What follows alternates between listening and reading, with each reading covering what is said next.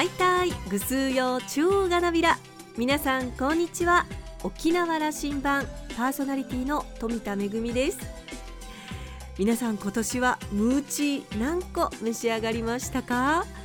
たくさん作ったというご家庭ではまだ残っていて温め直して今日も食べたよという方もいらっしゃるかもしれませんね。今年はなんだかいつもの年より SNS にムーチーの写真がたくさん上がっていたように感じました。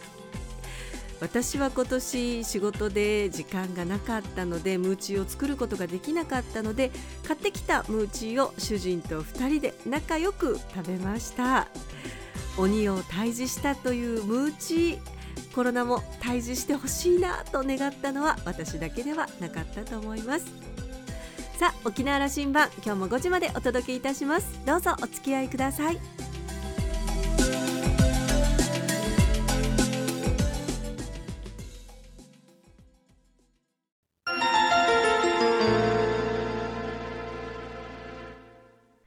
那覇空港のどこかにあると噂のコーラルラウンジ。今週は沖縄観光コンベンションビューロー会長の下地義郎さんと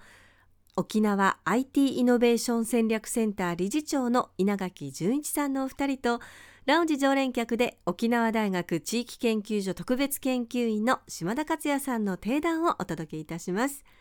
下地さんは宮古島市のご出身です。沖縄県文化観光スポーツ部観光政策統括官。琉球大学教授を経て2019年から現職です。稲垣さんは東京都のご出身。28年前に沖縄に移住し KBC 学園理事校長などを歴任し2020年から現職です。今回は観光の専門家と情報の専門家をお迎えして沖縄の将来を議論しました。なおこのインタビューは昨年12月26日に収録したものです。それではどうぞ。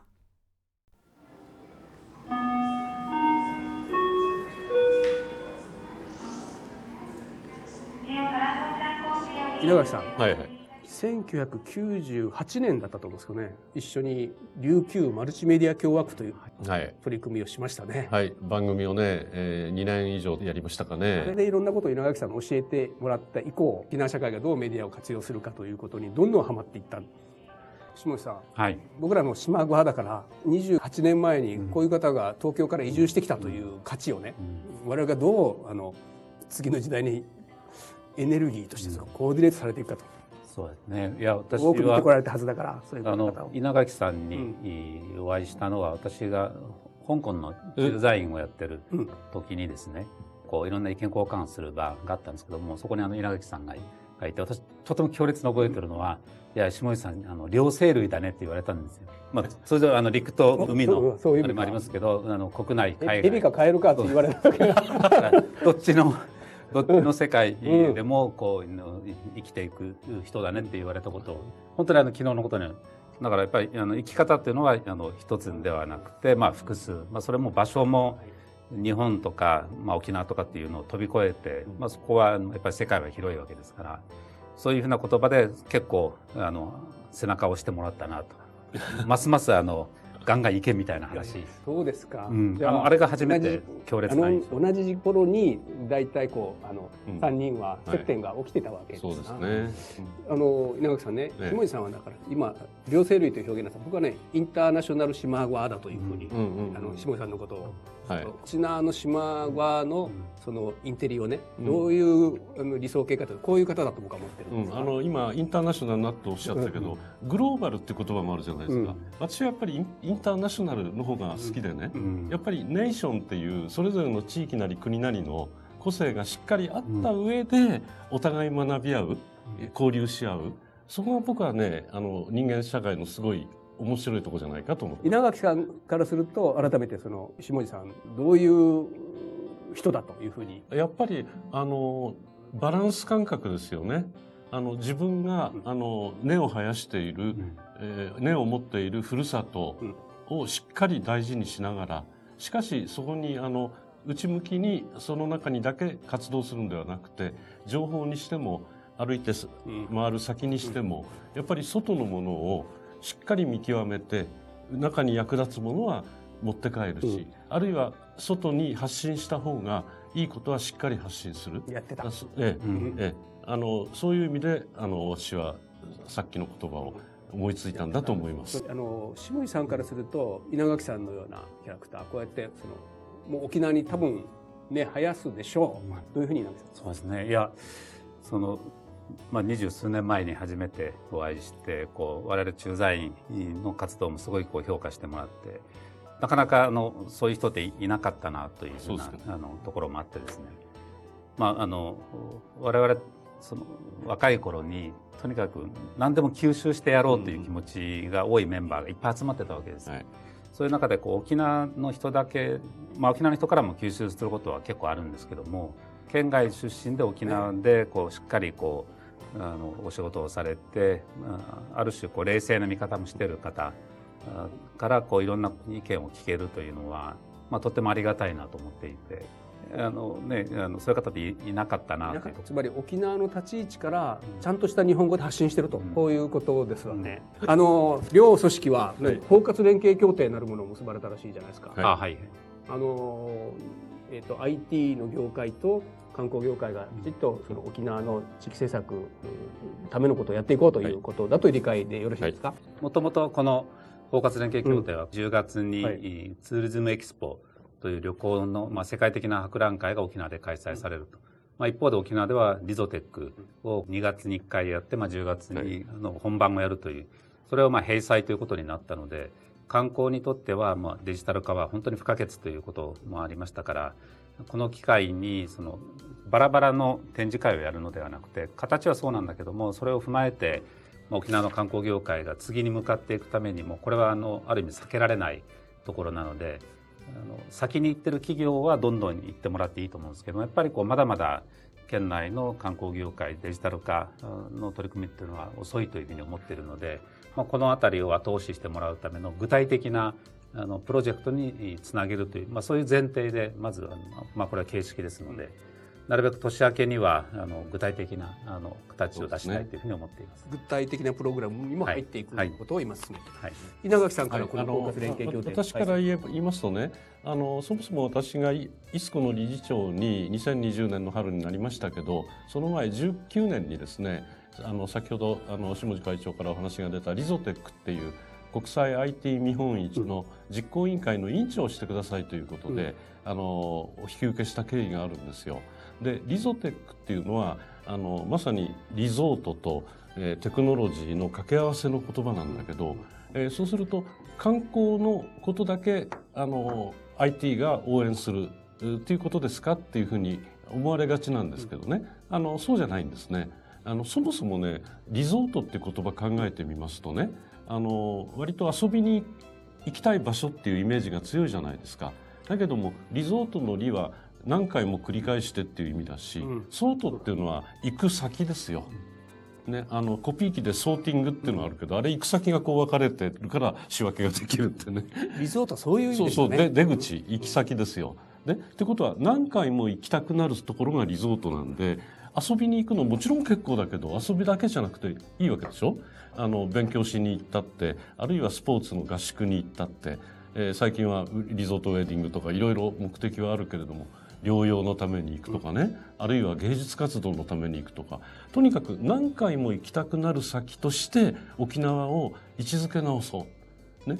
そうすれば沖縄の観光っていうのはさらに未来いくらでもねあの広がっていくんじゃないか。でそれをあの IT でお手伝いできるならお手伝いしたいっていうことなんで観光業だけでなくて沖縄の全ての業界に関わる活動として我々は位置づけているわけです。このリゾテクなるほど。本格的な活動に来年から入っていくという今あの図らずもコロナが社会全体にそのことをその催促してますよね。そうですね。観光産業のためにデジタル情報この力をどう使うんだということを我々に問いかけているような話で、下井さんどうですか？いやあのおっしゃる通り、うん、特に観光、まあ、沖縄はこう人と人との触れ合いというのがとっても大きな魅力、うん。で子供からおじいちゃんおばあちゃんまでこういろんなまあ直接いろんな交流をしながら手取り足取りという部分もありますけどもさすがにあのこれはこれで基本としつつも、このテクノロジーをしっかり使わないといけないので、まあ、私はそれをあのデジタルホスピタリティというふうに今は呼んでるんですけども、人のホスピタリティとデジタルホスピタリティこの両方を持つことで、まあ、ある意味強い観光が作れるというところはあの思っていますので今までのやなんとかやらなければいけないなというそういった漠然とした気持ちではなく今やらないといけないんだっていう待ったなしの感覚で取り組む必要がある稲垣さんやっと政府も DX なんて言い出しましてね。そうですね まあでもこれこれまでもね 情報化の促進ということはいろんな言葉で言ってきてで今回 DX と書いてデジタルトランスフォーメーションって読めって言うんですけどね。じゃあ今までのデジタル化と何が違うの？そこのところをね、えーと、しっかり議論する年にしないと2021年は。ポストコロナのねやっぱりあの新たなあの幸せっていうのがつかめないんじゃないかなというふうに思います。そのテーマにいち早く気づきえー、乗れてるところがこれは先行きますよね。うん、すごくスピードに差がつくんだろうと。で、あの、この間のリゾテックでも地域として取り組みの早いところの事例などをいろいろご紹介しましたけど、例えばあの行政のねデジタル化、日本はとても遅れてるというけれども、近くでは台湾なんか相当進んでるわけですよね。で、えーと、ヨーロッパでは必ずしも大きい国でなくて、あのバルト海三国のようなとても小さいところが徹底したデジタル化で非常に成果を上げてると、むしろね規模が小さいところの方がみんなにお手本が示しやすいんですよ。それを日本ではねあるいはアジアでは沖縄がやったらいいというふうに思う。稲垣さんがこのデジタルの役割を、まあ、マイナスをプラスにする役割と、まあ、プラスをさらに10倍100倍にするという話をされましたけども沖縄にとって観光も全く同じような役割を持ってるんじゃないかなというふうにまあ、産業の面でいくと、まあ、農業製造業いろんなのにチャレンジをしましたけどもなかなかこう大きく発展をすることができない中において、まあ、観光はこのプラス沖縄が持っているその自然と文化という本当に強力な資源というのを活用して、まあ、プラスを大きく伸ばしてきた産業だというふうに思うんですよね。からこう課題解決型も大事ですけども課題解決型にエネルギーを100%使ってしまうといいところを伸ばすところのエネルギーがこうそがれていくということがありますから、まあ、課題解決に取り組みながらよりこう強みを生かしていくっていうふうなところでメリハリをつけないと沖縄の経済産業っていうのはなかなかやはりこう伸びていくのが難しいなと。いうふうに思っていますけども、まあ、そういう意味で改めて情報と観光の親和性というのはこれからもますます重要になるんじゃないかなとこれはあの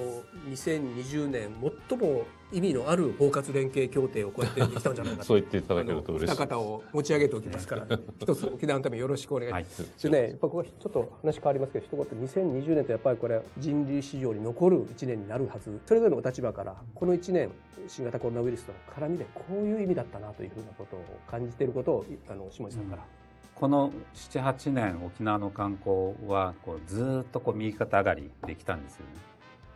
まあ、ただ実は観光っていうのは常に右肩上がりではなくていろんな節目節目で外的な環境の変化だったり、まあ、内部の状況だったりでこう影響を受けていたわけですけどもここ78年はそういうことをあまり考えることなく、うん、そのとにかく伸び続けるものだと、うんうん、滑走路ももう一本できる、いろんなインフラも整っていく、そういう中でさらに伸ばしていく、伸びるのを前提に伸びない観光収入をどう伸ばすかと人は伸びていく。でも収入だとか県民の豊かさとつながらないっていうふうな批判に対してどうそれを改善するかという、まあ、その前提は伸びていくという前提だと思います。まあ、ただやはりどう考えてもこの長い歴史の中で伸び続ける産業っていうのはないわけですから、まあ、改めてあの私自身も長くこの観光に携わっている中ではずっと同じことは続かないっていう一定のあの感覚がありましたので必ずそこは何かその踊り場だったりが来る、ね、さんの口癖ですよね、うん、必ずそういうことはあるんだという。こういうことが起きるんだというのは口癖って言ったら失礼かな、うん、あの過去を見ててもそうなんだからということを、はい、いや大変だろうなという、あのことのねぎらいの言葉をやっぱ起きるという話、まあ、それを前提にしないといけないなというのを改めて改めて。強くただちょっと強すぎて、あのここまでこうあの影響が沖縄だけじゃなくてこれ世界中ですのでこの人の移動というのをベースにしている産業という部分は本当にあの再構築をしないといけない、まあ、逆に言えば、本当に大きなチャレンジの機会としないといけないということでもあります。稲垣さんのあのねあの私はデジタルの話をずっと長いこと沖縄でやってきましたけど全て世の中をデジタル化するのがいいっていうふうなことを考えてるわけじゃないんですよ。あのアナログが個人的には相変わらず大好きな人間でねもうほとんど99%アナログなんですけど次の時代はアナログとデジタルがいい形で融合する時代が来るはずなんです。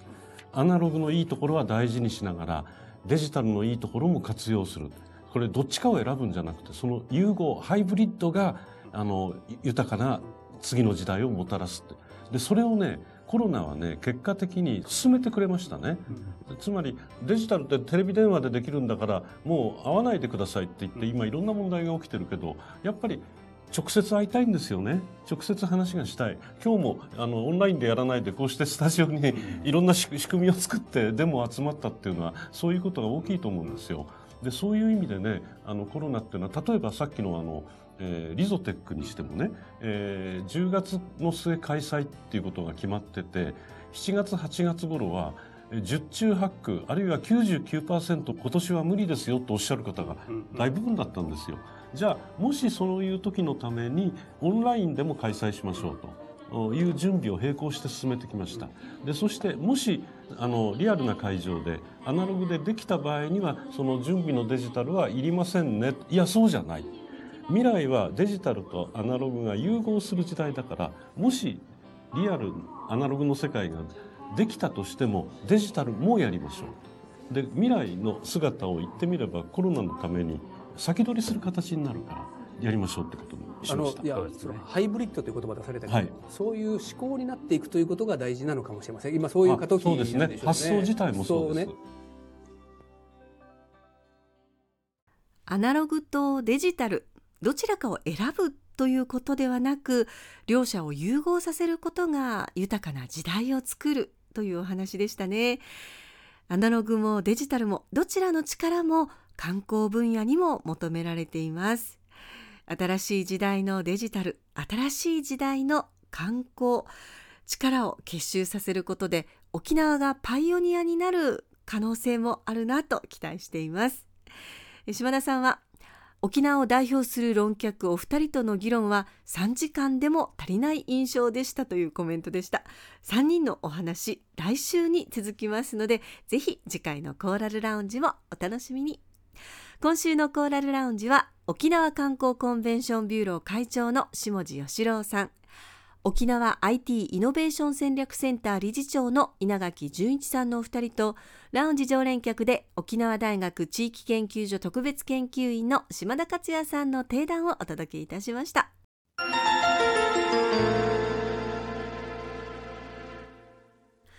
めぐみのあしゃぎだよりのコーナーです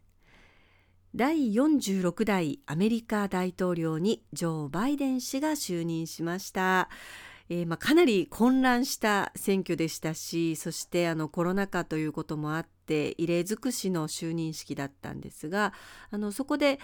アメリカ初の女性副大統領となったカマラ・ハリス副大統領の紫色の服に、えー、注目が集まっているんですよね。こういろんなメッセージが込められているんじゃないかというふうに言われてるんですけれどもあのその中の一つがあのかつての女性参政権運動のシンボルカラー3色あったということなんですがその中の1色が紫色だったので、えー、参政権を求めて戦った女性たちへのリスペクトが込められているんじゃないかというふうにも言われていますしもう一つがあのアメリカの民主党のシンボルカラーが青で、えー、共和党のシンボルカラーは赤なのでその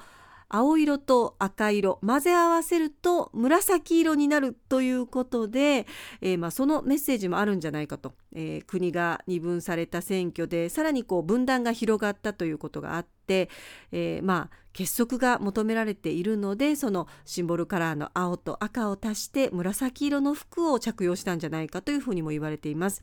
実際バイデン大統領もですね就任挨拶の中で、何度もユニティ結束という言葉を使いまして対立をやめて結束をということを呼びかけていたんですけれどもこの紫色の服ですね実はあのカマラ・ハリス新副大統領だけではなくて、えー、ヒラリー・クリントン元国務長官ですとかそれからあのオバマ元大統領の、えー、妻のミシェル夫人も紫色の服を着用していたのでそういったメッセージが込められていたんじゃないかなというふうに言われています。えー、新しい大統領新しい副大統領の下で、えー、新しい政権運営が始まったアメリカ沖縄の基地問題の行方も注目していきたいと思います。めぐみのあしゃぎだよりのコーナーでした。